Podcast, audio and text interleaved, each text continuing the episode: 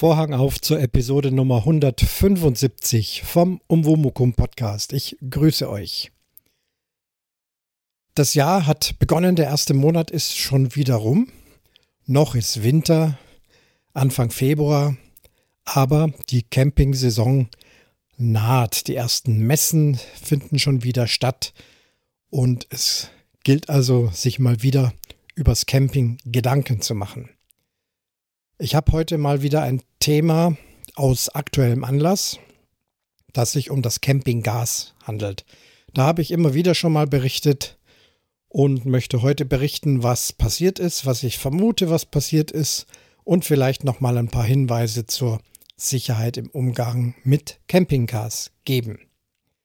Für Camper sicherlich eine wichtige Sache. Zunächst zum Aktuellen. Was war passiert? Vor einigen Wochen lesen wir zufällig im Internet bei den Tagesnachrichten und da kriegt man ja automatisch Nachrichten zugesandt aus der eigenen Gegend. Google weiß ja, wo man wohnt und daher hat uns diese lokale Nachricht erreicht. Campinggas-Explosion, Feuer auf dem Campingplatz am Elbsee. Die Stammhörer können sich noch erinnern und wissen, das ist der Campingplatz, an dem wir viele Jahre unseren Dauerstellplatz hatten. Von dort habe ich ja auch oft berichtet. Das war natürlich eine schockierende Nachricht, sofort nachgelesen. Also tatsächlich ein Wohnwagen inklusive Vorzelt ist durch unsachgemäßes Hantieren mit einer Gasflasche in Brand geraten und komplett abgebrannt. Die, die äh, Mediennachrichten waren sehr kurz und knapp gehalten. Ein genauerer Grund war da nicht gestanden, eben irgendwas mit Gas, Gasflasche falsch angeschlossen, Stichflamme, Feuer im Vorzelt und da dann die ganze Anlage abgebrannt.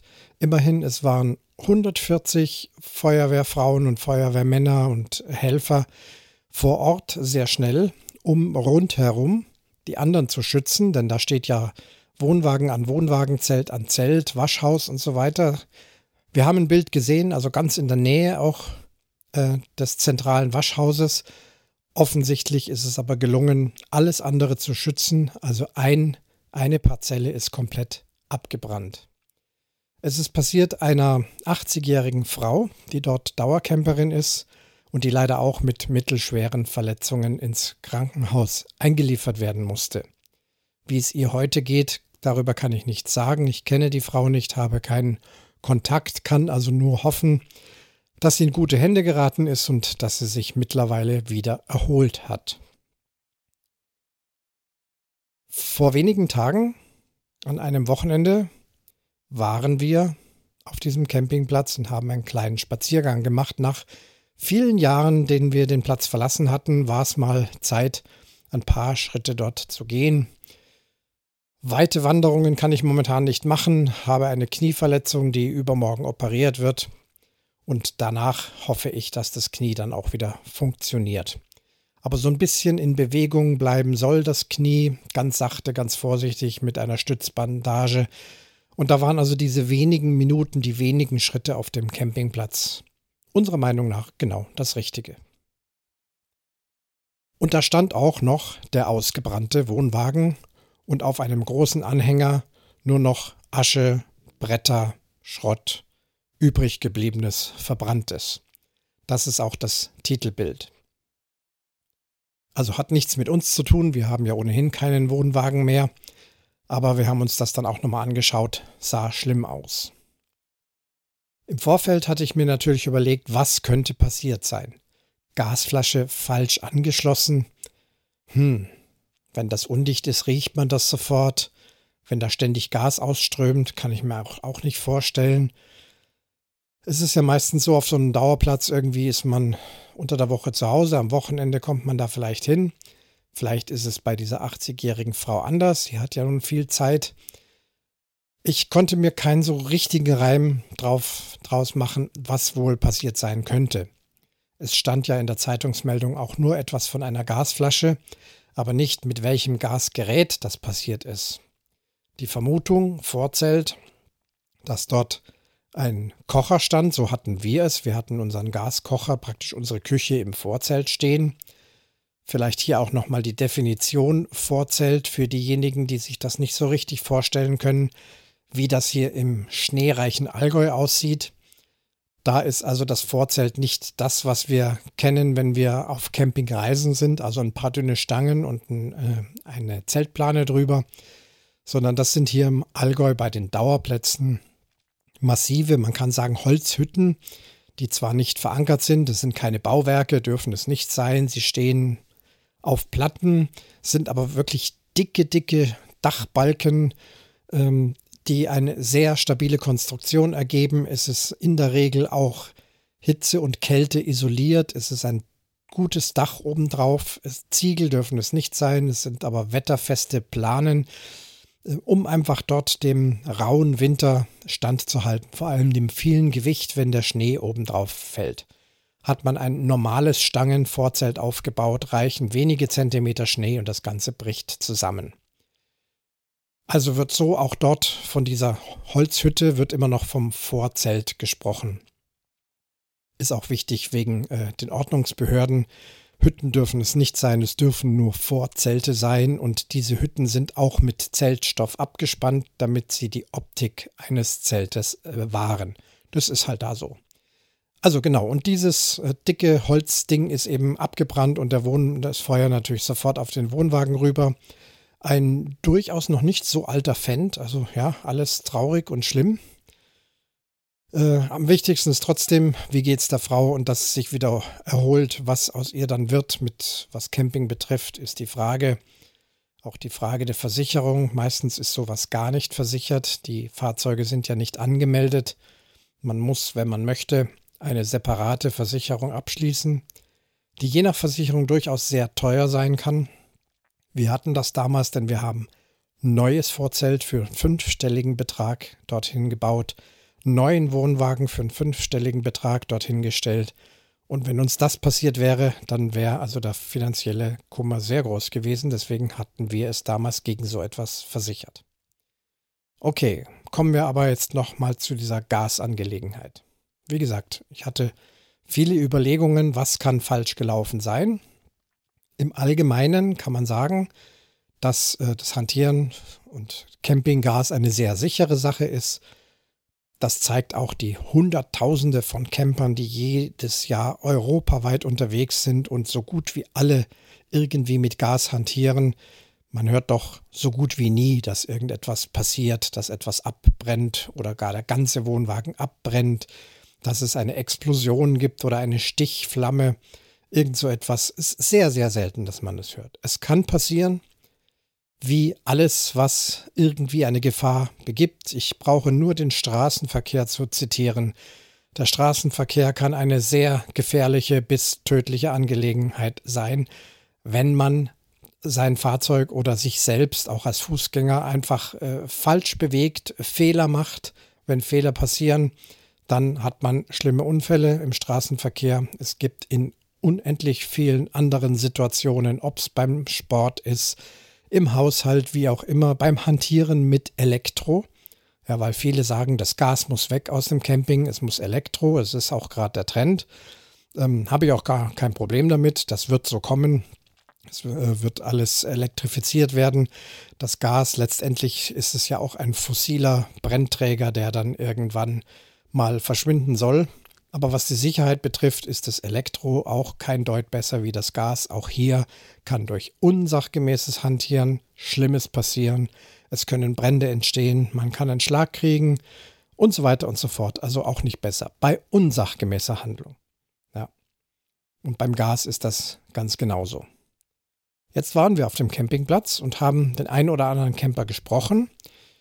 Die wussten auch nicht die exakten Details, aber es hat sich dann doch äh, so gerüchteweise herausgestellt, es hat sich um einen sogenannten Katalytofen gehandelt. Also es war nicht die Kochstelle, sondern es war die Heizung, die im Vorzelt stand. Und genau so einen Katalytofen hatten wir auch in unserem Vorzelt. Wir haben also keine feste Gebläse-Troma-Heizung eingebaut. Das ist sehr komfortabel, aber kostet halt sehr viel Geld. So ein Katalytofen, das ist eben ja, dieses, dieser braune Kasten, in dem man hinten drin eine 11 Kilo Gasflasche reinstellen kann. Vorne ist ein Keramikbrenner und wenn man den aufdreht und anzündet, dann brennt eben diese Keramikfläche ganz äh, sachte und wird also glühend rot. Er ergibt sehr viel Wärme. Er ist mobil, man kann ihn rumschieben und kostet nicht viel Geld. Die Anschaffung von so einem Katalytofen ist wirklich überschaubar und das Ganze funktioniert schon ganz gut. Ich hatte aber da auch immer Probleme und deswegen dachte ich mir, vielleicht ist es das passiert mit dem Zünden des Ofens. Er hatte nämlich eine sogenannte Piezo-Zündung. Das gibt es auch bei Kochfeldern und das gibt es auch in den Wohnwagen-Kühlschränken. Da hatte ich früher auch eine Piezo-Zündung und mit der bin ich nie sehr glücklich gewesen. Eine Piezo-Zündung, wie es ganz genau funktioniert, kann ich euch gar nicht sagen. Es ist aber im Prinzip eine mechanische Angelegenheit. Ich muss also keinen Strom angeschlossen haben oder eine Batterie eingelegt haben, sondern ich drücke einen Knopf, der sich durchaus recht schwer drücken lässt und irgendwann knallt es dann. Also da wird irgendwie ein Druck, eine Spannung aufgebaut. Irgendwas schlägt aufeinander oder es, es ergibt sich einfach durch äh, eine physikalische Gegebenheit. Ich hätte es jetzt recherchieren können, wie es funktioniert. Ich weiß es einfach nicht, also sage ich es auch nicht. Auf jeden Fall entsteht dann eben ein Funke und dieser Funke ist eben dazu da, das ausströmende Gas aus der Düse dann zu entzünden. Dieses Piezo-Ding funktioniert nur oft nicht. Also ganz oft. Da habe ich immer schon Probleme gehabt, auch bei den Kühlschränken. Und da ist es auch schon schwierig, denn um das zu zünden, muss man ja erstmal Gas durch die Düse schicken. Dazu muss ein weiterer Knopf betätigt werden. Der öffnet dann das Ventil dann strömt Gas aus. Mit der anderen Hand drücke ich auf diesen Piezo-Zünder. Dann macht so Knall, Knall, Knall. Und wenn man dann Glück hat, einer von diesen Knalls ergibt einen Zündfunken und der entzündet dann auch das Gas. Dann ist das Gerät angezündet.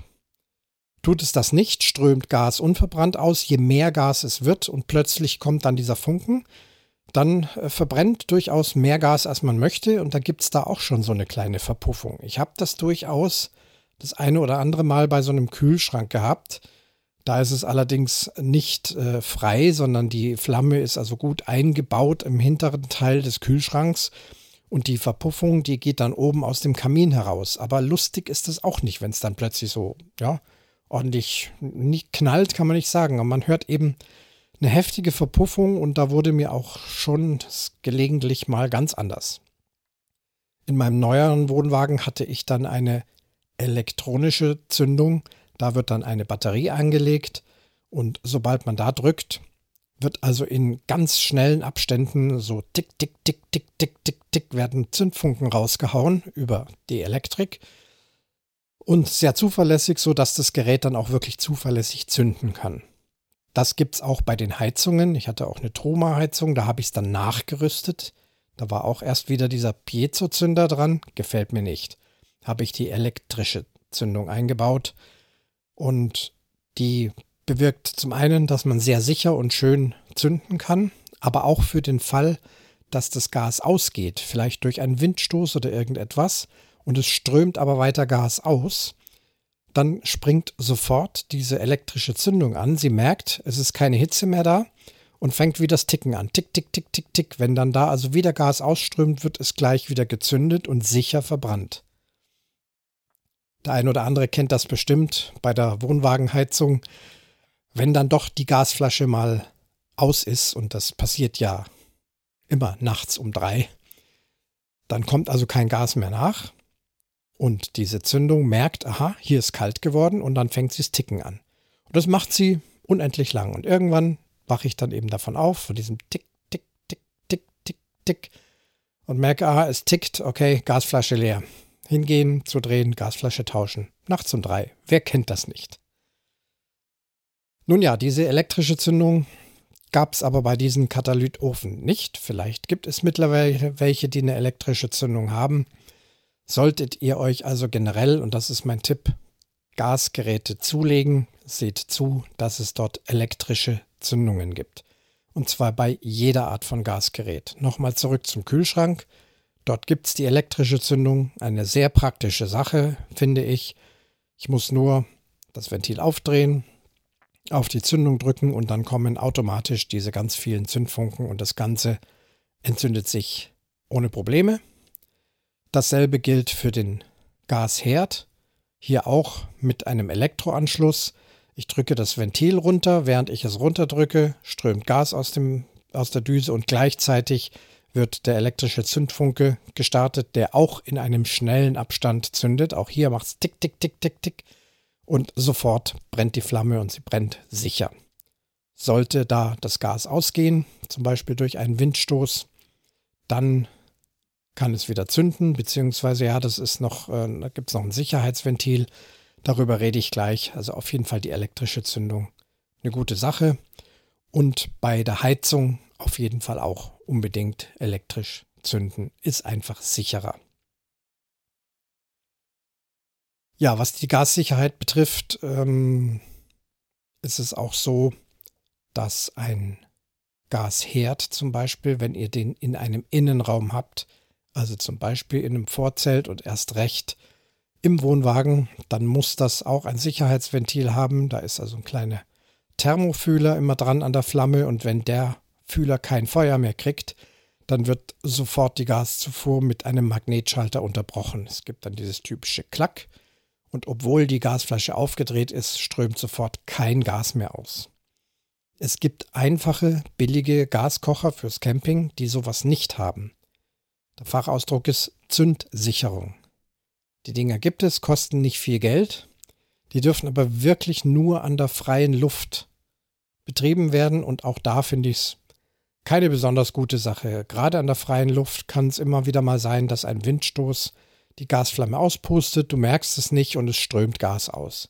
Ist zwar an der freien Luft vielleicht jetzt nicht ganz so gefährlich, weil das Gas vermischt sich sofort mit der Außenluft, und dass da also was verbrennt oder verpufft, ist eher wenig wahrscheinlich. Trotzdem ist es keine schöne Geschichte.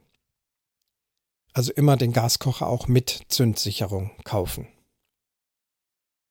Ja, also das war meine erste Vermutung, dass bei diesem Katalytofen jemand, also diese Frau, äh, eben den Knopf gedrückt hat. Unten ist Gas ausgeströmt. Sie hat die Piezo-Zündung gedrückt es kam kein Funke, sie hat nochmal gedrückt, nochmal gedrückt, immer mehr Gas strömt aus und vielleicht beim fünften, sechsten, siebten Mal irgendwann kam dann ein Funke oder der Funke hat dann eben ausgereicht, um das zu entzünden. Dann war aber so viel Gas vor dem Gerät, dass dann eine Stichflamme sich ergeben hat. Und diese Stichflamme hat dann vielleicht ganz schnell in diesem Vorzelt irgendetwas erwischt, was sich entzündet. Und dann lässt es sich kaum mehr aufhalten. Das ganze Ding brennt in wenigen Minuten ab wie Zunder. Das ist die Schwierigkeit. Das könnte passiert sein. Deswegen habe ich als Abhilfe damals es immer so gemacht, ich habe diesen Piezo-Zünder nicht mehr verwendet. Die Gasdüse bei diesem Katalytofen ist frei zugänglich. Ich habe immer ein brennendes Feuerzeug hingehalten erst das Feuerzeug an, sodass ich eine kleine Flamme habe, dann oben den Gashahn gedrückt, das Gas ausströmt und sofort brennt das natürlich. Ist vollkommen einfach, problemlos und eben auch sicher. Aber in der richtigen Reihenfolge. Erst Feuerzeug anzünden, dann Gas ausströmen lassen. Dann wird alles Gas sofort verbrannt, was da rauskommt. Das kann passiert sein. Es hieß aber auch auf dem Campingplatz, die Kinder der Frau was auch immer da Kinder sind. Sie war 80, also die Kinder der Frau sind ja dann auch schon 50 oder 60, haben selber schon äh, Kinder und so weiter. Ähm, also auf jeden Fall junge, jüngere Familie war wohl vorher da und die haben wohl die Gasflasche unsachgemäß angeschlossen. So stand es ja auch in der Zeitung beim Anschließen der Gasflasche Fehler passiert. Nun, was kann man für einen Fehler machen? Einfach das Gewinde entweder nicht richtig draufzuschrauben, es verkantet draufzuschrauben, äh, dann zu denken, es wäre fest, weil sich es nicht mehr drehen lässt und dann nicht weiter prüfen. Im Ergebnis, wenn man die Gasflasche öffnet, strömt Gas aus. Was man allerdings sofort riecht, also dieses Campinggas hat ja mit Absicht einen ganz üblen Geruch beigemischt. Dass auch nur die geringste Menge, die austritt, also auch beim Gasflasche wechseln, stinkt sofort die ganze Bude ganz furchtbar. Da muss man also unbedingt Fenster aufmachen. Also da ist, da gibt es kein Vertun. Wer also einen normalen Geruchssinn hat, riecht das sofort, dass da irgendwo Gas ausströmt. Also selbst wenn einem das passiert und man dreht auf, sollte das eigentlich sofort zu riechen sein. Aber vielleicht war es einfach nur nicht fest genug zugedreht äh, sodass doch eine kleine Menge Gas ausgetreten ist. Die Frau hat es vielleicht nicht direkt gleich gemerkt. Also das könnte sein, die Gasflasche war nicht richtig angeschlossen und nicht entsprechend geprüft. Dazu komme ich auch gleich, was man da vorschriftsmäßig an sich noch braucht. Und dann strömt Gas aus und dann zündet sie irgendwie und dann äh, ja, gibt es eben auch die Stichflamme und alles geht in die Luft. Das kann also auch passiert sein.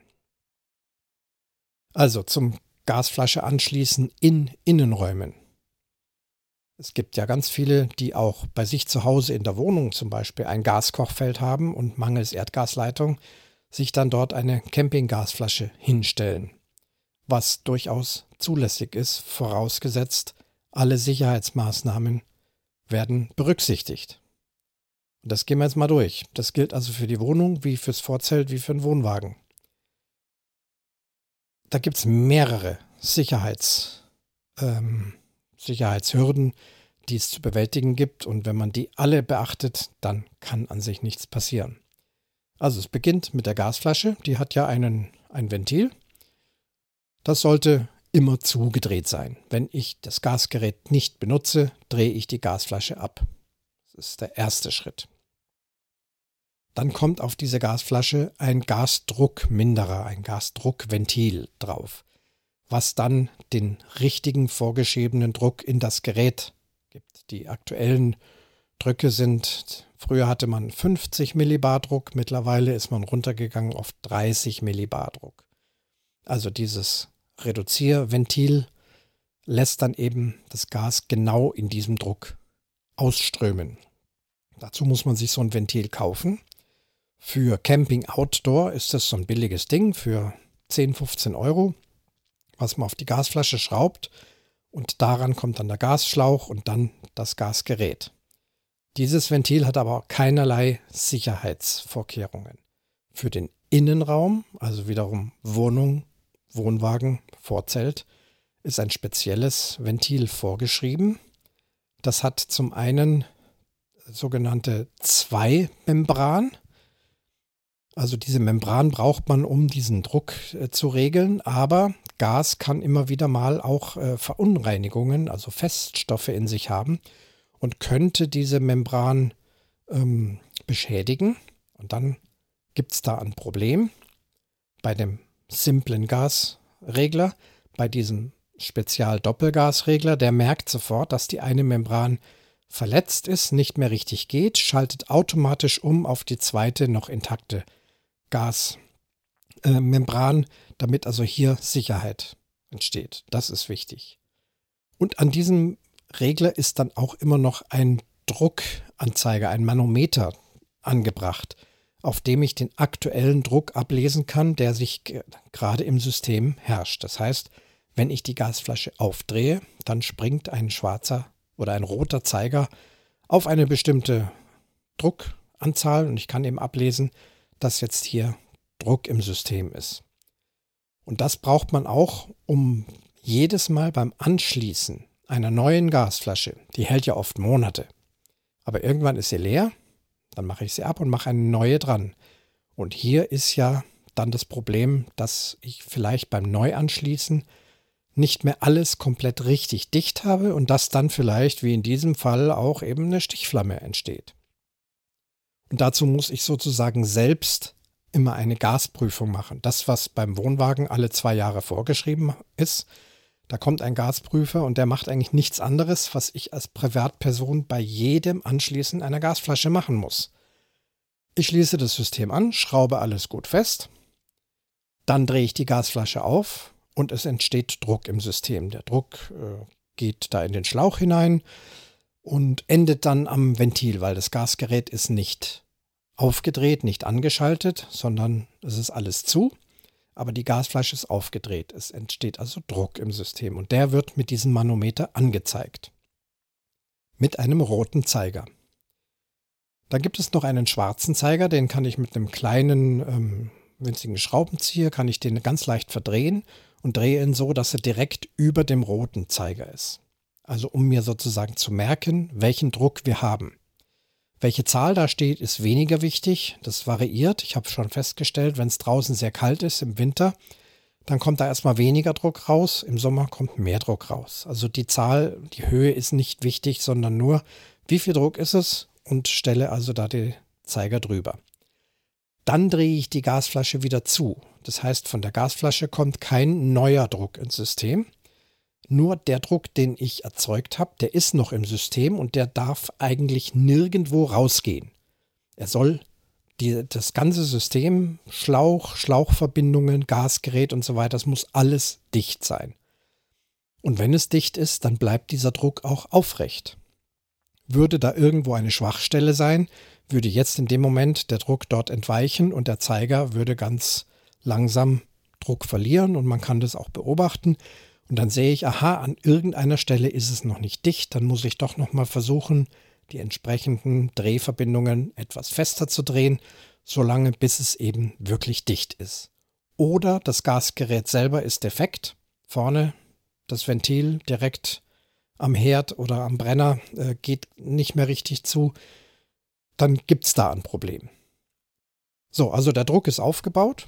Die Gasflasche ist zugedreht und jetzt, so wie es der Gasprüfer auch macht, allerdings der Gasprüfer macht sowas mit Luft. Der setzt eine Luftpumpe an, drückt Luft rein und wir selber können das dann im Prinzip nur direkt mit dem Gas machen. Wenn da etwas ausströmt, das ist allerdings auch minimal und natürlich sollte man es da nicht anzünden. Ne? Und jetzt laut Vorschrift muss dieser Druck mindestens 10 Minuten komplett halten. Das heißt, ich entferne mich oder ich kann es auch beobachten, wie auch immer. Nach zehn Minuten gucke ich und dann soll der Druck auch nicht ein kleines bisschen weniger geworden sein. Nach meiner Erfahrung bei meinen Gassystemen hält dieser Druck in aller Regel mindestens eine halbe Stunde und erst danach, so nach und nach, wird es ganz unmerklich weniger. Also irgendwann ist der Druck aus diesem System draußen, das ist aber auch okay aber er muss eben so zehn Minuten, Viertelstunde muss der das wirklich richtig stabil handhaben. Und dafür braucht es diesen Gasregler mit der Doppelmembran und dem Manometer, um das zu prüfen. Und wenn ich diese Gasprüfung mache, wenn das dann bestanden ist, dann gehört noch dazu, dass man das System einmal anzündet und einfach auch sieht, funktioniert die Zündung gut, welche auch immer. Besten elektrische, habe ich ja schon beschrieben lass das brennen, gucke mir das an, brennt das alles sauber, flackert da nichts, äh, ist, ist einfach wirklich alles gut. Und dann das System nochmal ausschalten, also das Gas abdrehen am Gerät und dann ganz leise sein. Und kurz danach macht's klack.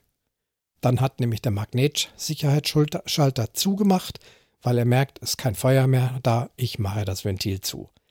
Und wenn man dieses Klack gehört hat, dann ist die Gasprüfung beendet und man weiß, das System ist in Ordnung, ist sicher. Das ist, wie gesagt, auch genau das, was ein Gasprüfer macht. Der zündet zum Beispiel alle vier Herdplatten an, macht sie dann der Reihe nach aus, hat mich dann, da habe ich es damals gemerkt, ähm, darum gebeten, leise zu sein. Und dann hört man nach und nach alle vier Platten klack, klack, klack, klack. Okay, alles prima, alles gut. Ja, also irgendein Fehler dieser Art ist dort wohl passiert. Ein tragischer Unfall. Kommt selten vor, aber bei Fehlbedienung, wie man sieht, kann es passieren. Ich wünsche euch jetzt also eine schöne und sichere Camping-Saison. Vielleicht hat der ein oder andere da ein bisschen Erkenntnis daraus gewonnen, äh, wie man am besten mit dem Gas umgeht, damit so etwas nicht passiert. Und damit schließe ich den Vorhang zur Episode Nummer 175 vom Umwomukum Podcast.